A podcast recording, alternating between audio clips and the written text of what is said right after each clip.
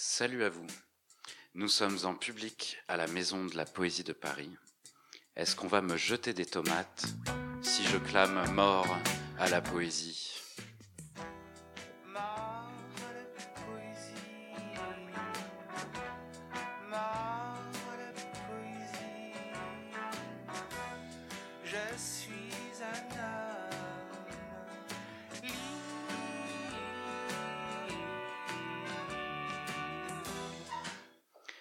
Voilà.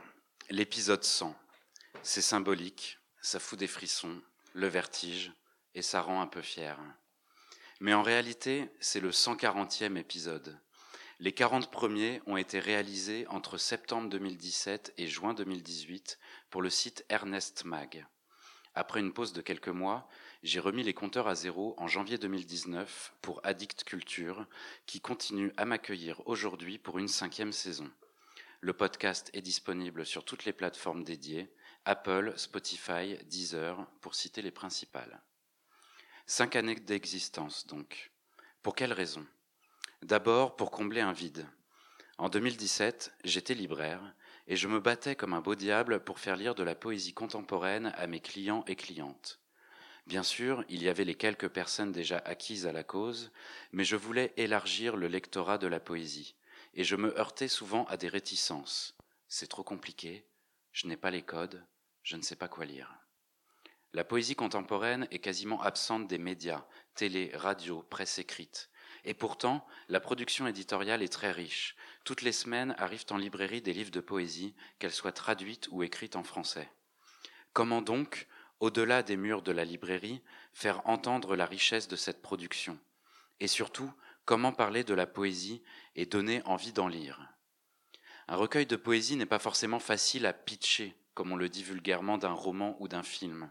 Quand on a un roman entre les mains, la quatrième de couverture nous dit de quoi ça parle, et les articles qui recensent les parutions romanesques sont bien souvent de grands résumés ponctués d'appréciations critiques. Mais comment écrire sur la poésie en donnant envie à des personnes qui n'en lisent pas ou peu? J'ai donc choisi la transmission orale, la lecture. Ainsi, les épisodes de Mort à la poésie sont souvent courts, entre 5 et 10 minutes, et consistent principalement en la découverte d'un livre par son essence même, le texte. Je fais donc la lecture d'un ou de poèmes qui me parlent et qui, j'espère, parleront à mes auditeurs et auditrices. Ce podcast est une porte d'entrée, une invitation à découvrir, à être curieux. Lorsque la Maison de la Poésie et le Festival Longueur d'onde m'ont proposé de participer à ce festival en partenariat avec Télérama, en m'offrant une heure de plateau pour une séance d'écoute, je me suis demandé par quel bout prendre toute cette matière, ce chemin parcouru. D'abord, j'ai décidé d'avoir des invités, comme cela m'arrive trop rarement dans le podcast, mais qui est toujours source de plaisir. Je vous présente donc Ariane Le Fauconnier, Flora Monin, fondatrice de la maison d'édition associative Dix au carré, et Selima Atala et Élise Mandelbaum, poétesses qui publient leur premier livre prochainement chez Dix au carré. Ensuite, j'ai eu l'idée de vous faire écouter des passages du podcast qu'on pourrait qualifier de méta, à savoir des moments où, depuis cinq ans, je m'interroge avec les auteurs et autrices que je lis sur l'état de la poésie. Voici donc ce que je vous propose d'écouter quelques moments du podcast que nous commenterons avec Ariane, Flora, Selima et Élise avant qu'elles ne vous délivrent en avant-première mondiale les premières lignes de leur livre à paraître. Si tout le monde est prêt, on se lance. D'abord, vous faire entendre comment je présentais en 2017, dans le premier épisode, l'intention du podcast. Pour la plupart d'entre vous, la poésie doit être un vieux souvenir d'enfance. Demain, dès l'aube, à l'heure où blanchit la campagne, je partirai. Pour d'autres, quelque chose d'exotique, mystérieux, fantasmé. Le poète est cette figure d'écrivain pauvre, incompris, intouchable, nimbé d'une aura ô combien romantique. Ce rendez-vous que je vous propose a pour vocation de tordre le cou à certains clichés en tentant d'anéantir vos peurs de poésie, que vous ne vous disiez plus non, la poésie, ce n'est pas pour moi. Bonjour Ariane Le Fauconnier. Bonjour Alexandre. Alors, est-ce que un jour tu t'es dit la poésie c'est pas pour moi, ou est-ce que tu as aimé ça tout de suite? Euh, Je crois que j'ai aimé ça tout de suite. Je fais partie de ces quelques personnes qui ont eu la chance de ne pas être traumatisées à l'école et de lire du Prévert très tôt et de me dire que c'était quelque chose de fantastique. Mais je sais que j'étais entourée de gens qui ne pensaient pas la même chose et où il y avait vraiment ce, ce combat permanent de dire que si la poésie c'était euh, c'était autre chose et qu'ils ne l'avaient pas encore euh, saisi vraiment.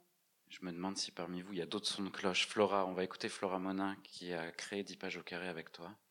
Alors euh, moi c'est plutôt l'inverse et c'est surtout revenu avec Ariane que je connais depuis mes études et qui elle était une férue de poésie et c'est elle qui m'a un peu remis le pied à l'étrier côté poésie contemporaine parce que sinon c'est pareil moi j'étais j'avais abandonné j'étais un peu c'était pas pour moi et Elise alors moi quand j'étais à l'école la poésie c'était ta ta ta ta ta ta ta ta ta ta ta donc un peu scolaire des alexandrins des vers tout ça enfin ça me parlait pas tant et après quand j'ai commencé mes études de lettres je faisais plutôt partie de ceux et celles qui se sentent très exclus qui comprennent pas ce qu'ils lisent ce qu'elles lisent qui se sentent vraiment genre c'est pas pour moi et puis, il y a eu Paul Celan. Et, et donc là, voilà, j'ai su que ça pouvait être pour moi aussi.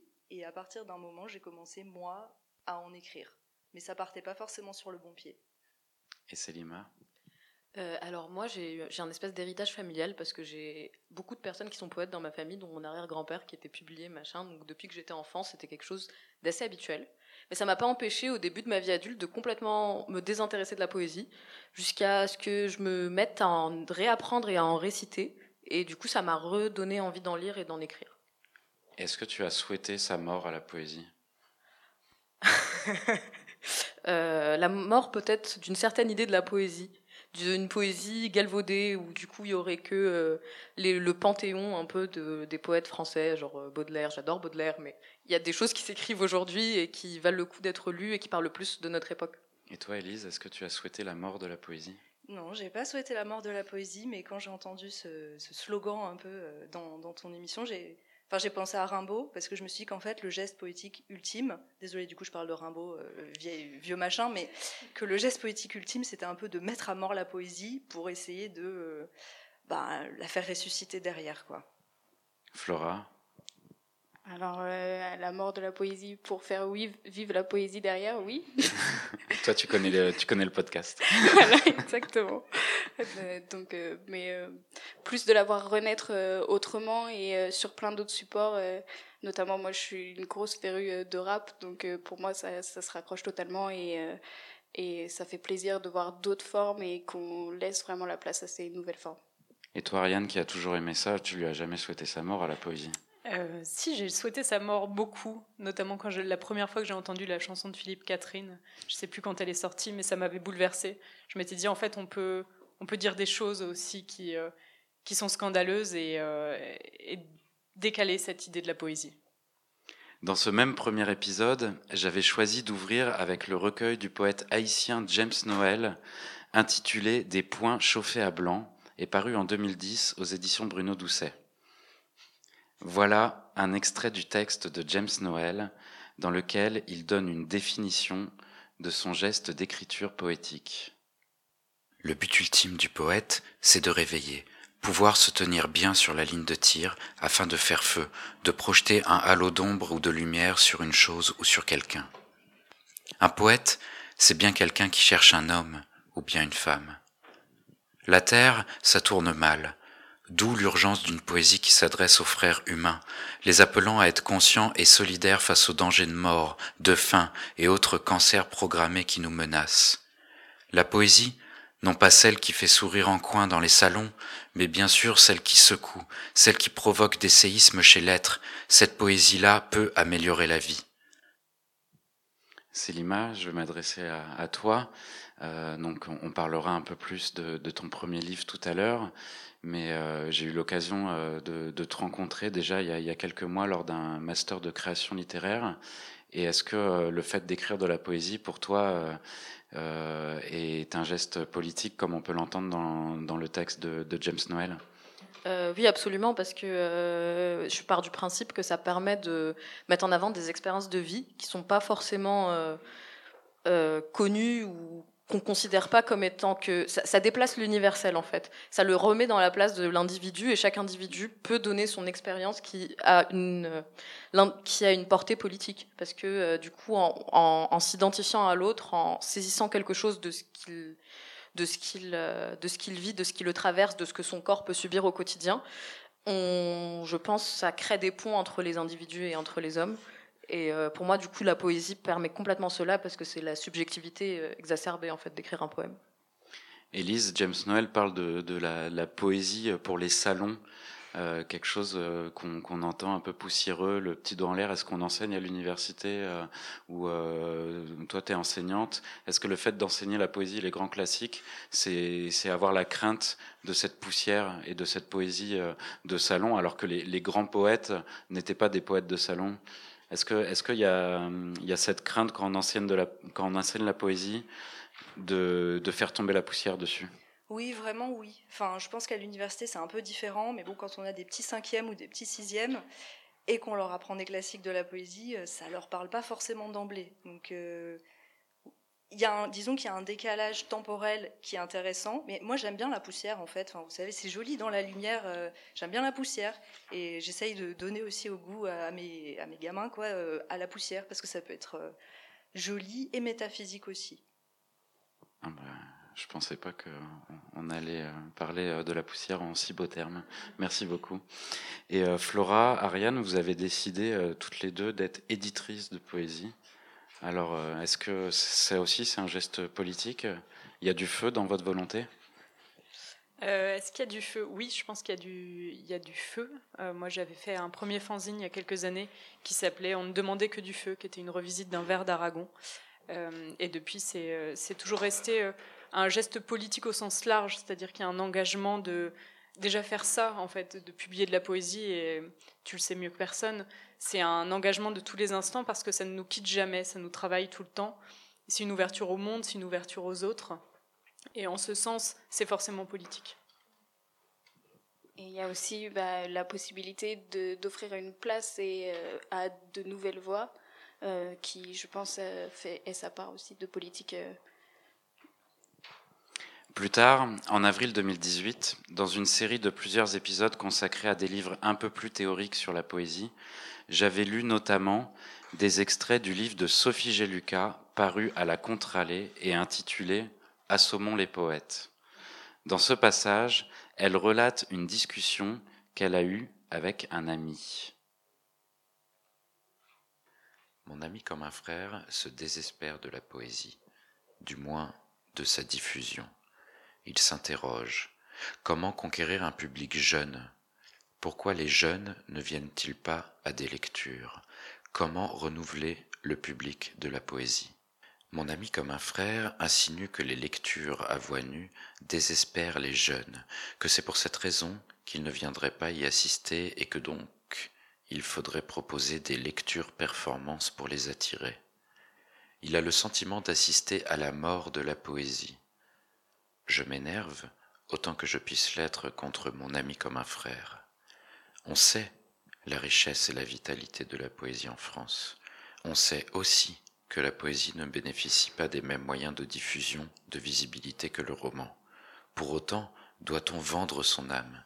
Est-ce qu'on va se mettre à faire des claquettes ou à marcher sur les mains pour conquérir un plus large public?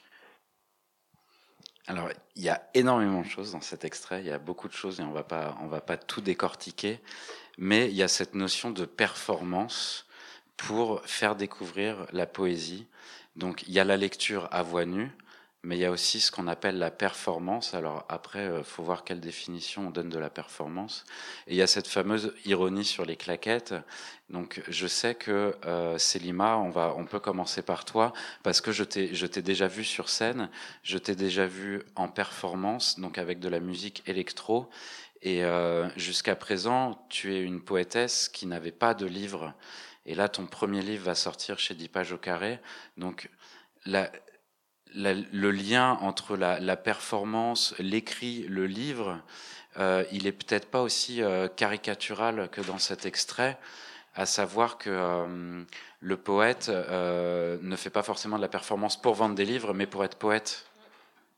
Absolument, parce que pour moi, la performance, en fait, ça permet de mettre de la poésie là où on l'attendrait pas. C'est-à-dire que pour moi, les plus belles performances de poésie qui peuvent avoir lieu et auxquelles j'ai participé, c'était dans des endroits où il n'y a pas de poésie d'habitude. Dans des scènes, justement, par exemple, électroniques, mais pas euh, des scènes électroniques euh, prévues pour dire des poèmes dessus. Mais en plein milieu d'un DJ set, j'ai eu l'occasion de dire euh, cinq minutes de poème. Et en fait, ça crée une rupture et ça introduit la poésie là où on l'aurait pas attendu du tout et là où et ça amène des personnes. Donc par, exemple les jeunes dont euh, on parlait dans dont euh, on parlait dans l'extrait, qui euh, ne sont pas, qui auraient trouvé ça poussiéreux justement et complètement galvaudé.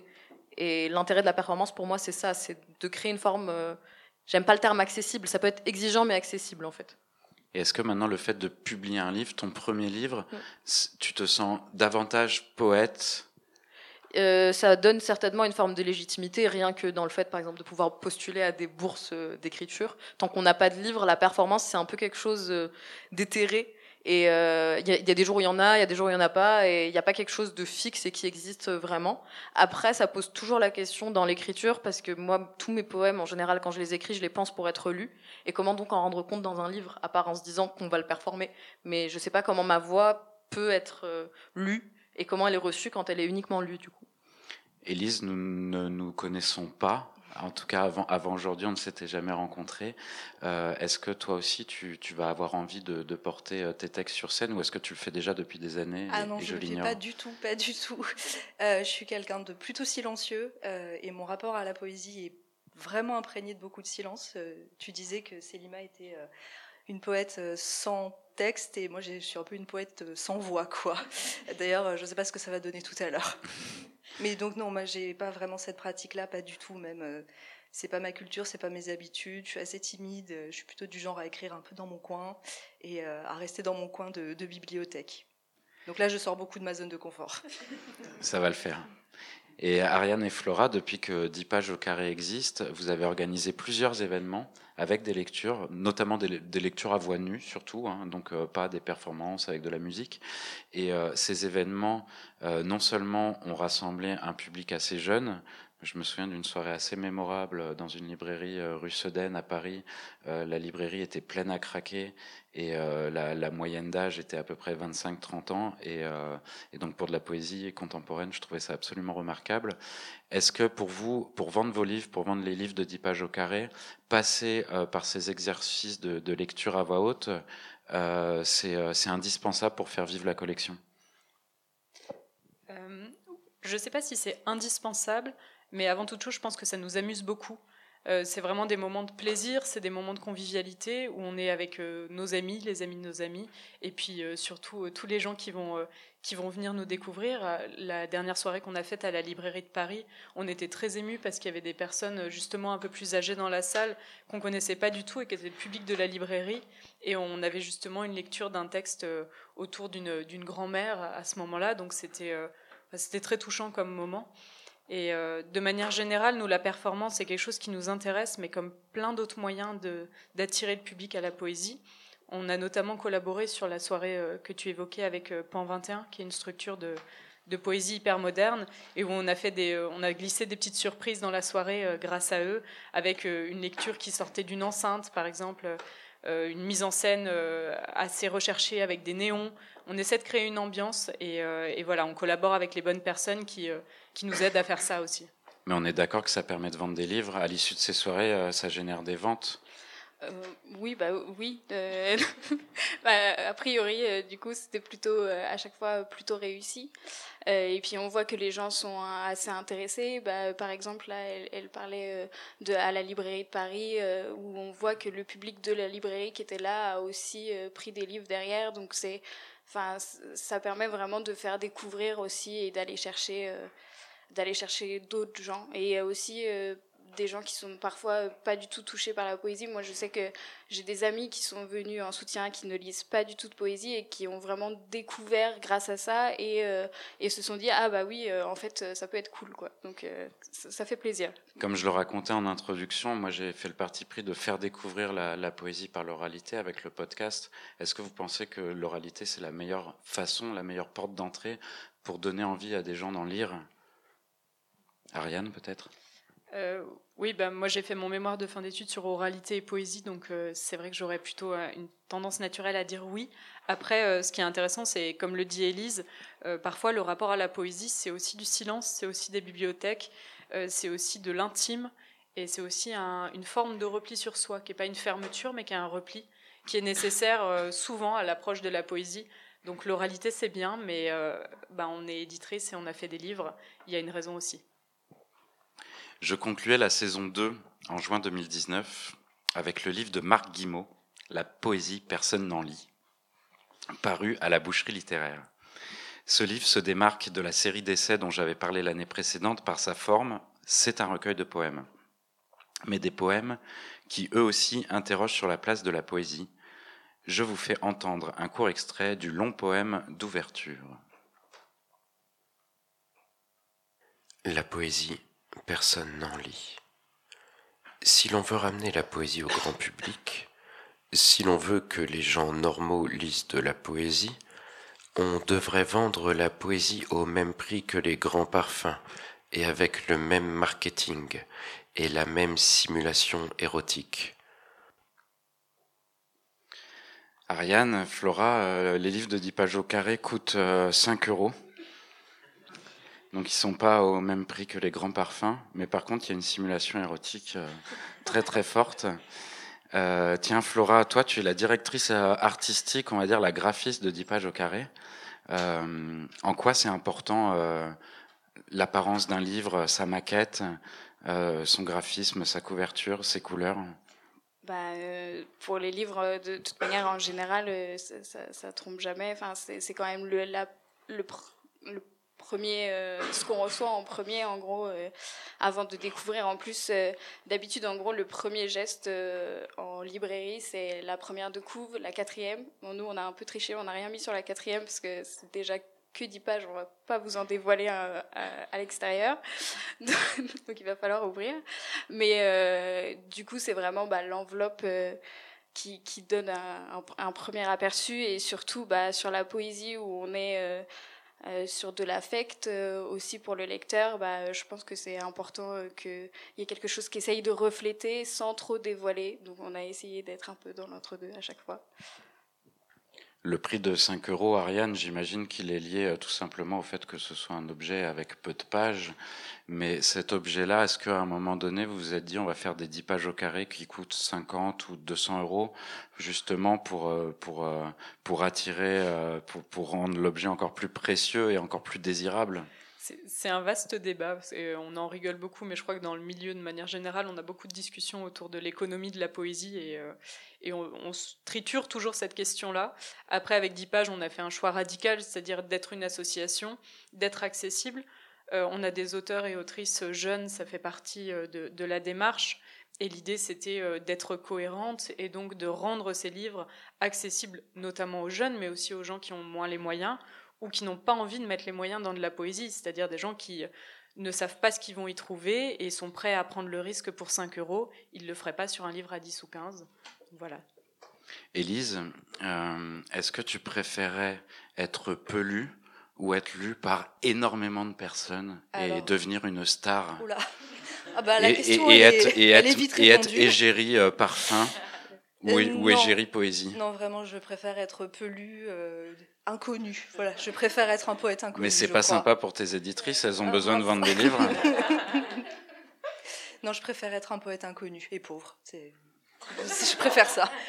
Et toi, Célima Ah non, moi je veux être riche, donc forcément connu. enfin, je veux vendre beaucoup de livres, mais il faut être connu pour vendre beaucoup de livres. Parce que je veux vivre de, de mon écriture, en fait, et de ma poésie. C'est euh, c'est pas par le désir d'être célèbre, c'est vraiment par désir de pouvoir vivre de ma plume. Et donc tu pourrais être égérie pour un parfum qui, qui sent la poésie contemporaine. Si on arrive à encapsuler euh, la poésie contemporaine dans un parfum, je serais égérie. Ah, génial, on attend, on attend ce moment avec grand bonheur. Enfin,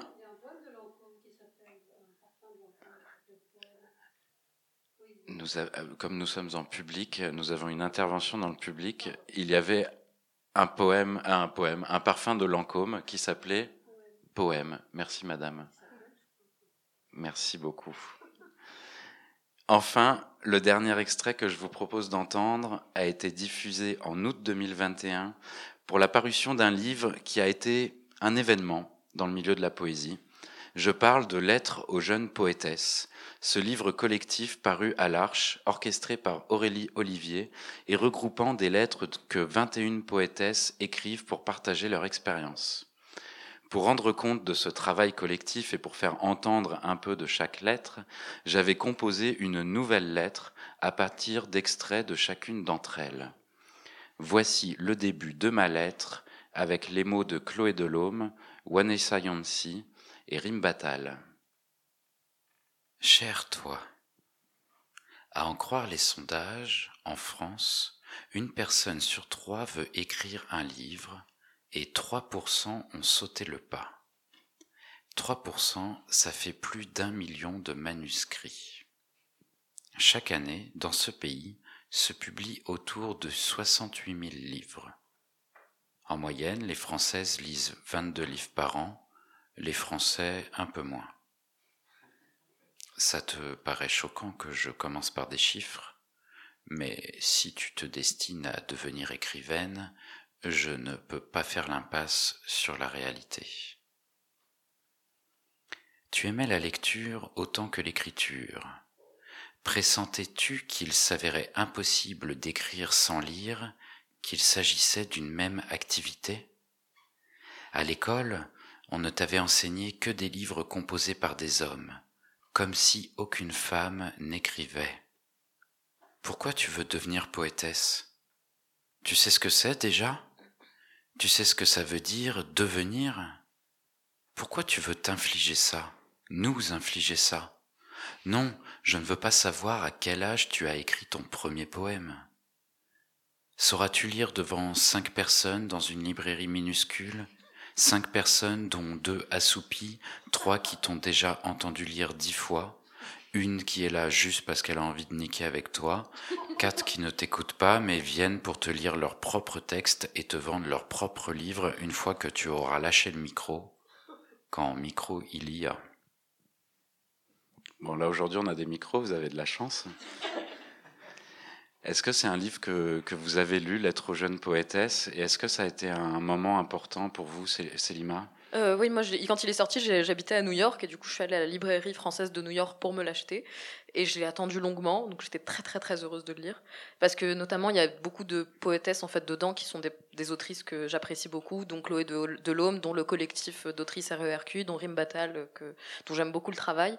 Et euh, c'était intéressant d'avoir leur perspective après une, une certaine, euh, j'ai pas envie d'utiliser le terme carrière, mais disons une expérience de l'écriture et de la publication. Et du coup euh, d'avoir un peu, moi je l'envisageais comme un espèce de guide pratique, ce qui n'est pas du tout finalement, c'est plutôt un espèce euh, c'est quelque chose de l'ordre de la transmission et euh, que je trouve hyper important. Et c'est tout à fait juste de dire qu'il y a peu de textes écrits par des femmes, envisagés pour des femmes ou pour des hommes, mais dont on considère que l'expérience est suffisamment importante pour être euh, donnée aux autres, en fait.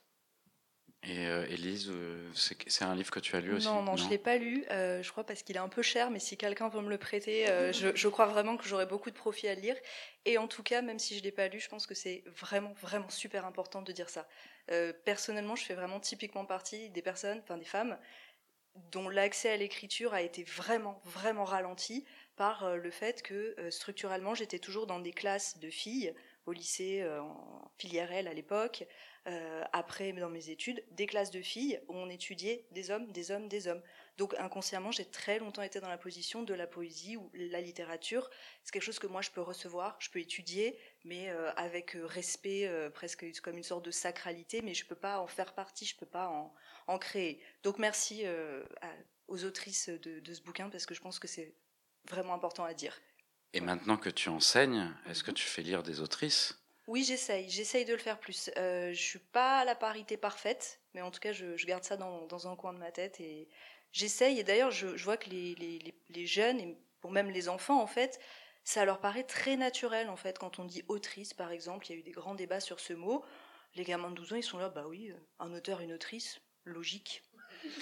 Et d'ailleurs, dans, dans, le livre, la question se pose pour euh, désigner une poète, une poétesse, et il y a même un mot qui est prononcé, qui est proposé, c'est poétasse. Qu'est-ce que vous préférez? Je crois que moi, je dis un peu poétesse, sauf quand je dis que je suis un poète à lunettes. Bon, là, j'ai mes lentilles aujourd'hui, mais plutôt poétesse. Ok pour poète, c'est bien aussi. Poétasse, un peu moins, peut-être. Enfin, je pense que c'est peut-être Clémentine Duxin qui dit ça. Euh, je tout cas, c'est dans je- sa je bio me ra- Insta. Je me rappelle plus la- laquelle propose ce, ce terme. Et toi? Euh, en tout cas, Poétas, ça a été repris par le festival littérature, etc. Il y avait des super tote bags avec Poétas dessus. Parce que je trouve, j'aime bien ce, ce mot valise. Après, moi, je préfère personnellement poète, mais c'est parce que, euh, bah, d'une part parce que je suis non binaire, mais d'autre part parce que je n'aime pas la sonorité de poétesse, qui est un peu, qui va contre toutes mes convictions liées à l'écriture inclusive, parce que normalement, je suis pour féminiser tout. Mais euh, je trouve que la sonorité, c'est très important en poésie. Et moi, poétesse, ça ne me, me parle pas. Voilà. Flora, Ariane, est-ce que ce livre a été important pour vous? Est-ce que ça, ça a réveillé quelque chose ou ça a juste euh, affirmé des convictions? Oui, moi je crois que c'était un livre que j'ai pris beaucoup de plaisir à lire, hein, qui m'a qui m'a beaucoup fait rire aussi, euh, rire jaune parfois, mais euh, je, je dirais pas que ça a réveillé des choses, ça, ça a confirmé des choses que je pensais déjà surtout. Alors Ariane, là on te reçoit comme éditrice, mais tu écris un petit peu aussi, je le sais. Dans- de temps en temps, on peut te lire dans la revue Gustave. Et, euh, et on aimerait bien lire un livre de toi un jour, mais est-ce que toi tu es poète, tu es poétesse, tu es poétasse? Moi je suis éditrice surtout. Euh, non, honnêtement, peu- m'importe. J'ai tendance à utiliser poétesse comme j'utilise autrice, mais euh, c'est une coquetterie comme une autre. Et toi Flora, je crois que tu n'écris pas. Je n'écris pas. Moi, Mais alors qu'est-ce que tu viens faire dans cette galère Euh, bah, j'ai suivi Ariane d'abord et ensuite je me suis pris au jeu euh, de bah, du coup de la poésie et de publier des jeunes euh, poètes et poétesses. Moi je crois que j'utilise pas mal le mot poétesse assez facilement. Et, euh, et puis euh, bah, pour faire vivre la poésie, on reste là, voilà, on y va. Et est-ce que de baigner autant dans le milieu de la poésie, en co-dirigeant une maison d'édition, en fréquentant des poètes, des poétesses, est-ce que ça allume une flamme en toi? Est-ce que ça te donne envie d'écrire ou pas du tout? D'écrire, non. Moi, après, je, je suis très en retrait. Euh, Je pense que là-dessus, je suis un, un peu comme Élise, où c'est, je pense, tu vois, Élise, elle est arrivée au stade où elle s'est dit, bah, si j'écris, euh, on y va. Moi, je pense que je suis au stade, euh, non, c'est pas pour moi, euh, pas le, pas la carrure. ouais, non. Si Non, je pré-. Bah, moi, je préfère publier les autres. Je, je préfère défendre les autres. C'est plus, c'est plus simple, je pense. Je suis assez d'accord. Euh, je crois que je ne vous ai même pas raconté pourquoi j'avais décidé d'inviter 10 pages au carré pour cet épisode 100. Je pense que ça, s'il y a des matheux dans la salle, euh, ça paraît assez simple, mais c'est surtout que vos livres, euh, Élise et Selima, vont être les 9e et 10e publications de 10 pages au carré. Donc ça va faire 10 livres de 10 pages, donc ça va faire 100 pages publiées. Donc pour l'épisode 100 de Mort à la poésie, ça me paraissait complètement logique. On va se diriger tranquillement vers, euh, vers la fin de l'épisode en écoutant les premières pages de vos poèmes qui vont être publiés chez 10 pages au carré. Je rappelle que un livre de 10 pages au carré, donc c'est un livre de 10 pages, avec un seul poème, un poème fleuve, un poème narratif. Et euh, Élise, quel va être le titre de ton livre? Mon, mon livre va s'intituler La vie normale des gens normaux. La vie normale des, Des gens, gens normaux. normaux. C'est ça. Est-ce que vous avez déjà la date de parution? Fin octobre Fin octobre, oui. Eh ben c'est super, on a hâte. On t'écoute si tu veux être plus à l'aise euh, sur le pied de micro, Je debout. si. Ouais, peut-être que si, euh, on lit, on lit mieux quand on est debout.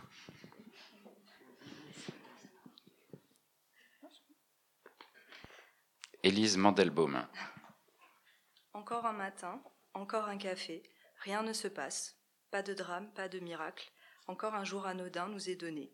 Encore un lundi gris-pluie, la ville conjugue l'impersonnel verbe pleuvoir. Je n'attends rien, que la rédemption par la plus petite porte, à l'heure parfaite où nul ne pouvait plus l'attendre. Encore un lundi noir café. Aujourd'hui, j'ai envie d'être une épopée. Ça tombe mal, je dois aller au boulot, faire ma déclaration d'impôt, et je n'arrive pas à mettre la main sur deux chaussettes assorties. Soudain, je me demande, statistiquement, combien de gens vivent la vie normale des gens normaux? Les gens normaux ont un travail, les gens normaux ont une voiture et un crédit à rembourser. Les gens normaux sont blancs et hétéros.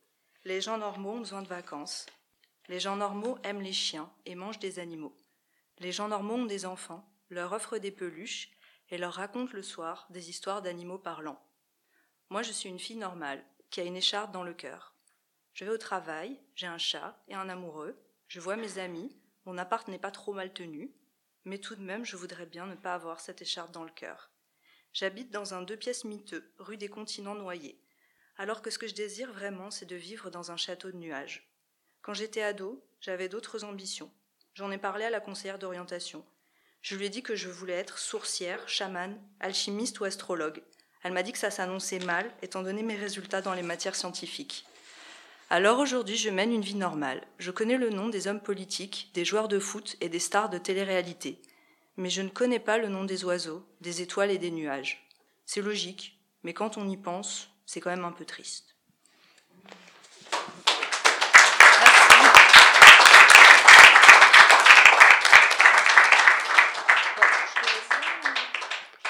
Merci beaucoup.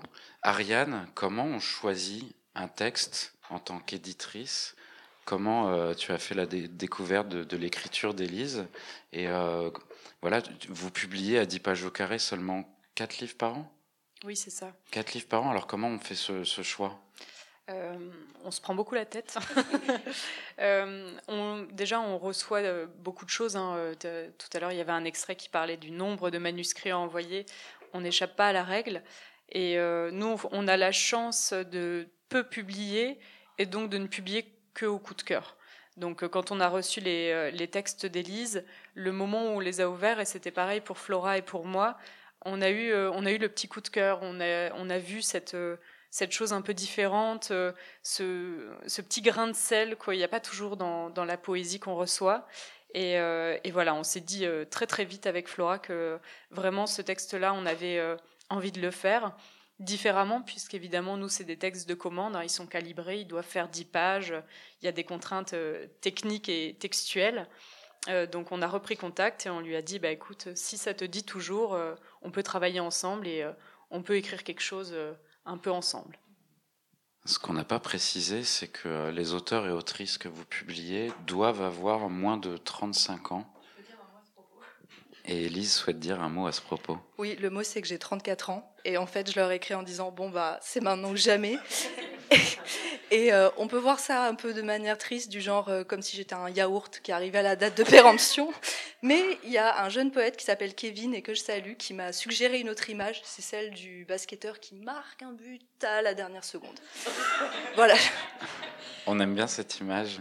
Et Flora et Ariane, vous avez même déclaré que quand vous-même vous aurez 35 ans, vous passerez la main et euh, 10 pages au carré euh, sera dirigé par des personnes plus jeunes que vous. Oui, déjà, si on tient jusqu'à 35 ans, ça veut dire que le projet aura tenu 10 ans. J'ai beau être optimiste, pour l'instant, j'ai des doutes. Mais euh, non, en fait, cette, euh, cette idée-là, souvent, elle est très mal comprise dans le sens où les gens pensent qu'on estime que après 35 ans, la poésie qu'on fait n'a plus de valeur. Or, c'est pas du tout ça. En fait, c'est même complètement l'inverse. C'est-à-dire que nous, on fonctionne comme une bourse d'écriture. On prend des plumes encore un peu vertes, on fait un bout de chemin ensemble, et on estime qu'après, il est temps pour euh, celles et ceux qui sont passés par euh, chez nous ou qui ne sont pas passés par chez nous, de s'adresser à des maisons de plus grande envergure, qui vont avoir une diffusion, qui vont avoir une distribution. Il y en a énormément qu'on aime et qu'on soutient. Il y en a même une où je travaille, puisque je travaille aux éditions Bruno Doucet. Et donc, euh, on sait très bien qu'il y a de la place pour les gens qui ont déjà euh, une certaine habitude de l'écriture, qui ont déjà une partie d'œuvre constituée. Nous, on n'est qu'un tremplin, on est une petite structure, on a de la souplesse, on a de la réactivité. Et voilà, après, euh, après à chacun et à chacune de, faire sa vie en poésie sans nous. Mais vous savez qu'après votre passage dans Mort à la poésie, vous allez épuiser les stocks très rapidement. Qu'est-ce que vous allez faire de tout cet argent? Bah, la vie de château, hein. Euh, bah, c'est ce qu'on souhaite. Bah, comme ça, peut-être qu'on pourra tenir les 10 ans euh, qui suivent euh, là derrière. on sera très heureuse. Et peut-être qu'on pourra en plus après passer le flambeau avec une petite sécurité derrière pour ceux qui reprendront. ce serait vraiment le plus beau. Et avant euh, d'écouter et de conclure avec la lecture de Selima, comment vous avez découvert Selima? Est-ce que comme moi, vous l'aviez découverte sur scène avant de, découvrir ces, textes? Alors non, pas du tout, parce qu'on a tendance à ne pas fréquenter les soirées de poésie, hein, c'est vraiment pas notre truc. non, non, j'avais jamais eu la chance, euh, et Flora non plus, hein, je crois, de- d'entendre Selima au- auparavant. Et en fait, euh, je crois que c'est grâce à toi, Alexandre, puisque quand Selima nous a, nous a écrit, euh, elle a dit que tu lui avais recommandé de nous faire parvenir quelque chose. J'ai fait ça. Et oui. Et donc Selima nous avait envoyé, euh, c'était la première fois d'ailleurs que ça arrivait, nous avait envoyé un texte de 10 pages. Donc d'habitude c'est pas comme ça qu'on fonctionne, Euh, mais là on l'avait lu et on a trouvé qu'il y avait vraiment quelque chose de d'à la fois très brûlant, très vif, très oral, et, et on a eu envie de, de retravailler ce texte-là avec elle.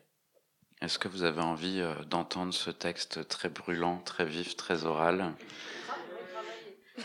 et, re- et retravaillé? Eh ben écoute Selima, on t'écoute. Comment va s'appeler ton livre? Euh, des odeurs de bretzel, de barbecue et de weed. Tout un programme. Selima Atala. Ma gorge pique encore, et une pression inquiétante assiège le cadran supérieur droit de mon abdomen. Angine, cancer peut-être ou une stéatose qui annonce la cirrhose.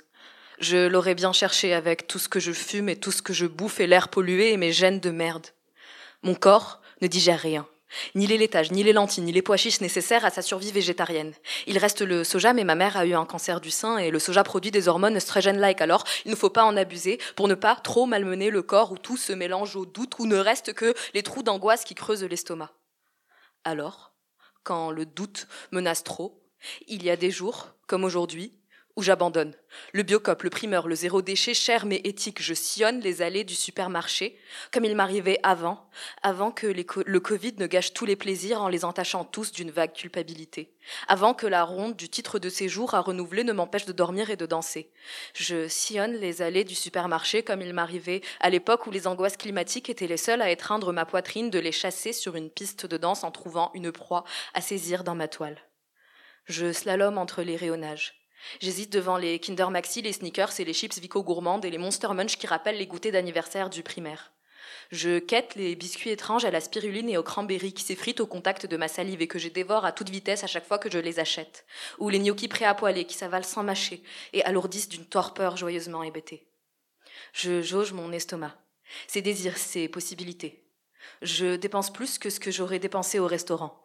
Je rentre le sac plein la carte allégée de la thune que je n'aurai peut-être jamais. Les poètes ont-ils besoin de manger? Je m'habille pour la circonstance. Sweatpants, sweatshirt, sueur coagulée, le corps tendu comme avant l'or- l'orgasme ou la bouche prête à téter du bébé. Seul sur mon canapé, je demande le silence, la fin des sollicitations. J'ignore la ronde du monde. Devant Grey's Anatomy, Friends ou un teen movie qui ne respecte aucun de mes idéaux de wokiste islamo-gauchiste, je me gorge de glace vanille macadamia nut brittle et de Kinder Maxi et de chips ondulés qui graissent mon clavier. Je me noie dans le canapé, il disparaît sous les emballages que j'aborde, les monticules que je crée sans cesse, que j'imagine flottant, dans les mails carbone, dans les poubelles sorties à chaque fois trop tard, qui goûtent sur le parquet avant de rejoindre les tas de poubelles que j'ai produites la semaine dernière et la semaine d'avant et celle encore d'avant et celle encore d'avant et qui ne disparaîtront jamais. Mais, à cet instant précis où je pourris dans mon inanité, rien de cela n'importe. Les papiers rouges et blancs dont je m'empiffre devant le diable s'habillant en Prada en jouant à 2048 et à Tetris m'emplissent tellement que je ne sens plus rien. Tous mes sens sont saturés. Les mains font glisser les petits carrés, les yeux et les oreilles sont hypnotisés, le nez se délecte des volutes industrielles que la bouche mâche sans discontinuer, mâche à peine en vérité à Val gouffre ouvert, remake de l'attaque des titans.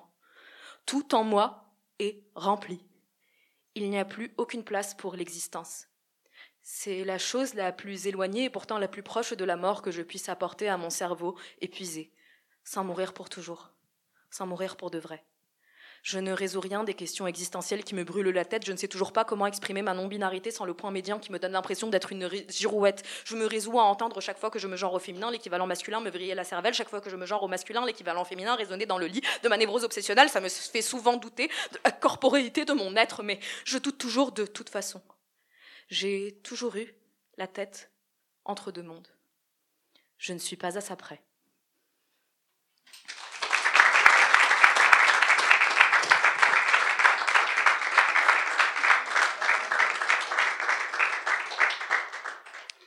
Voilà pour aujourd'hui.